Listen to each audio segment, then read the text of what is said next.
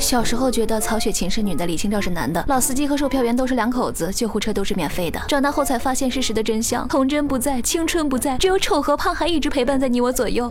这是一种怎样的坚持和依恋？心疼你们，也心疼自己。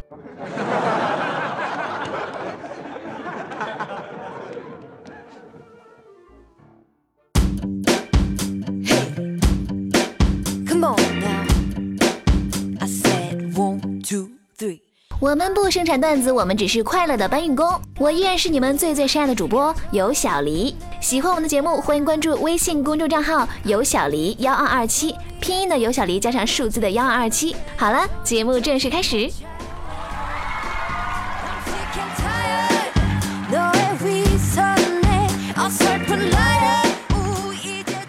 那么六一儿童节到了，在朋友圈里要礼物的这些人呢，就都可以拉黑了。毕竟我们的智商已经成人了。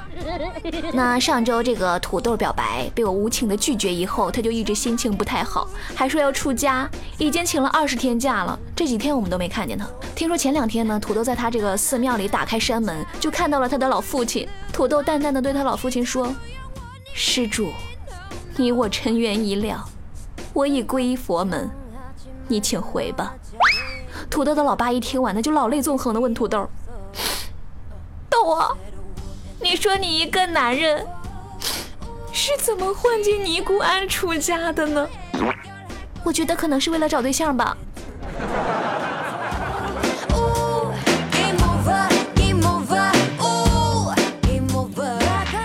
我表弟长得特别帅气啊，一米八五的大高个。前段时间谈了个身材比较娇小的女友，一米五，有点微胖。上周末早上呢，他俩就手拉手准备出门，说要帮大家买点早点回来。早上起来，这个外边的天有点雾，我奶奶眼睛又是老花，我就听见我奶奶在三楼冲我表弟大声喊了一句：“这大清早的，你拉着皮箱要去哪儿啊？”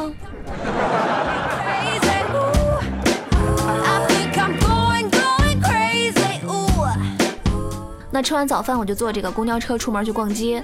刚坐稳，我就看见这个司机师傅对一个小学生骂的那个特别狠啊！他就说：“我开车八年了啊，见过投一毛的、五毛的、游戏币的、一分的。你说你个熊孩子，你扔两个钙片是什么意思啊？”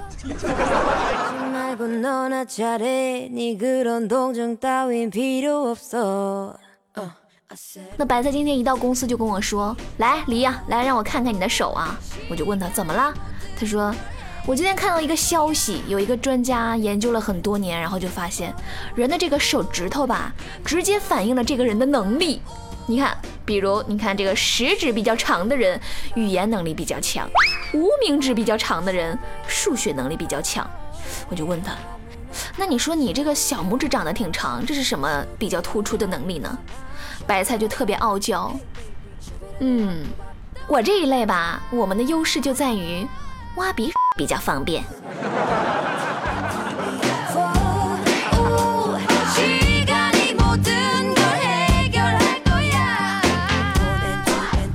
那我们粉丝群这个小黎的豆腐说，昨天他接到这个前女友结婚的请帖，还专门打电话邀请他去参加。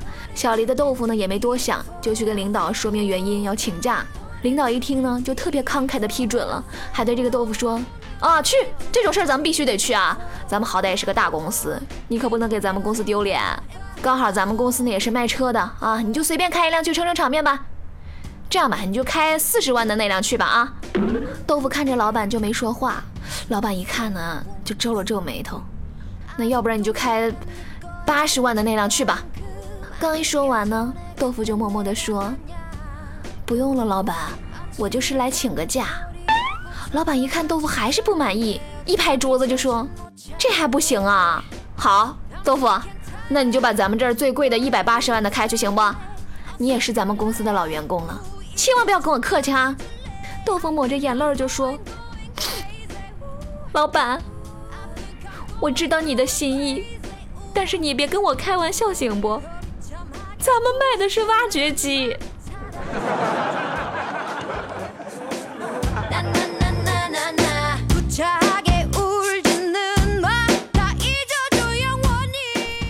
小林的默默说，今天上午他一到公司，领导就过来跟他说：“哎呀，小姑娘，虽然你在咱们公司只有一年的时间啊，但也算是个老员工啦，干得不错啊。今天之内呢，我就会给你升职。这个小丽的默默一听特别开心，就一直等着通知升职加薪，变成白富美，是吧？等到下午呢，他们领导就把这个公司的闲聊群的这个群主转移到了默默的头上，然后还吆喝大伙儿跟默默要红包，祝贺默默升职。来，让我们为他鼓个掌。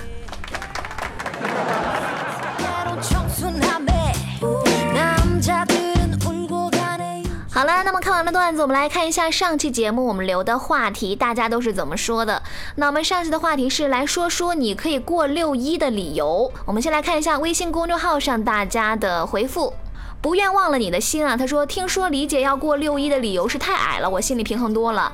一七二的我表示也要过六一，因为这样会显得我很高大上。女孩一七二还可以显摆一下，你一个男的一七二有啥显摆的？已经就快要二级残废了。Love you, love me 啊！他说我的身高和智商都挺适合过六一的呢。什么时候开始，智商低也是一种优势了呢？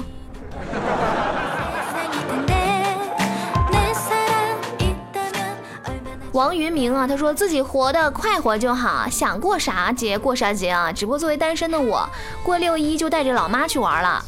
那么在情侣看来呢，六一是情人节；在妹子看来呢，六一是收礼物的节。对单身狗来说呢？可能也就只有母亲节了。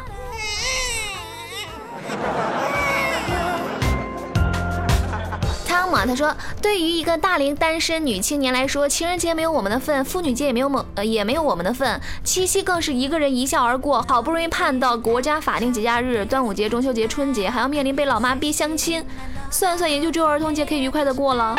感觉这个大妹子可以跟上一位王于明大兄弟一起认识一下啊。啊，跳过啊，这不是相亲节目。还有来自新浪微博置顶话题帖大家的评论啊，兔子也是醉醉的。他说，因为我的胸还是儿童水平，唉，你看总比上面那些智商欠缺的强一点啊。我就是蒙凯啊，他说过六一可以忽略自己是个胖子，只记得自己是个孩子。我居然有点感动，因为我也是这样。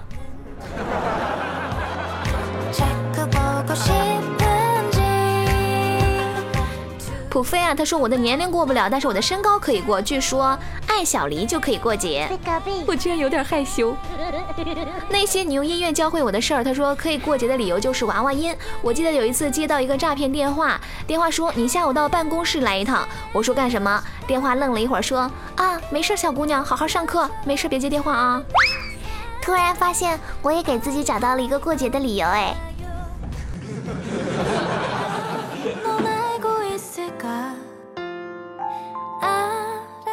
花花大爷不爱花，他说我低头看了一眼我的旺仔小馒头，居然觉得自己该过六一。祝宝宝早日冲破小馒头，到达小笼包，然后变成……哎呀，没吃早饭，有点饿。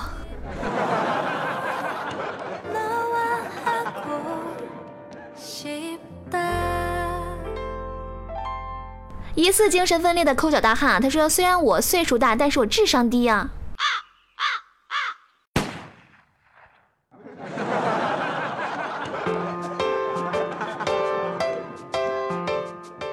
小黎的脂肪啊，他说：“因为我永远有一颗熊孩子的心。”不说了，我要用弹弓去打对面的玻璃了。我已经报警了。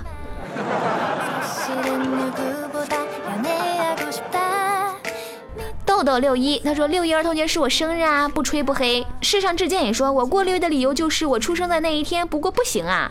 啊啊小宝啊啊啊！他说我过六的理由说是因为生日在六一，看来有很多宝宝都是在六一过生日啊，可能还有很多上网的小伙伴过生日，我没有提到你们，那么在这里先祝贺你们生日快乐。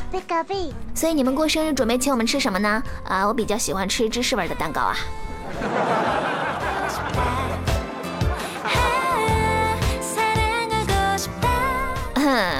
好的，那么上一期的话题就说到这里，我们留一个新的话题，就是唱歌难听是一种怎样的体验呢？反正我是没有体会过啊。欢迎胖友在节目下方进行留言，也可以找到新浪微博有小黎，找到置顶话题帖跟帖留言。下期节目我们来继续分享。那么最后线上周末在公众号里翻唱的一首歌曲来结束我们今天的节目。想要第一时间收听最新的节目以及翻唱，可以关注微信公众账号有小黎幺二二七，拼音的有小黎加上数字的幺二二七。我是有小黎，下期节目再见喽，拜拜。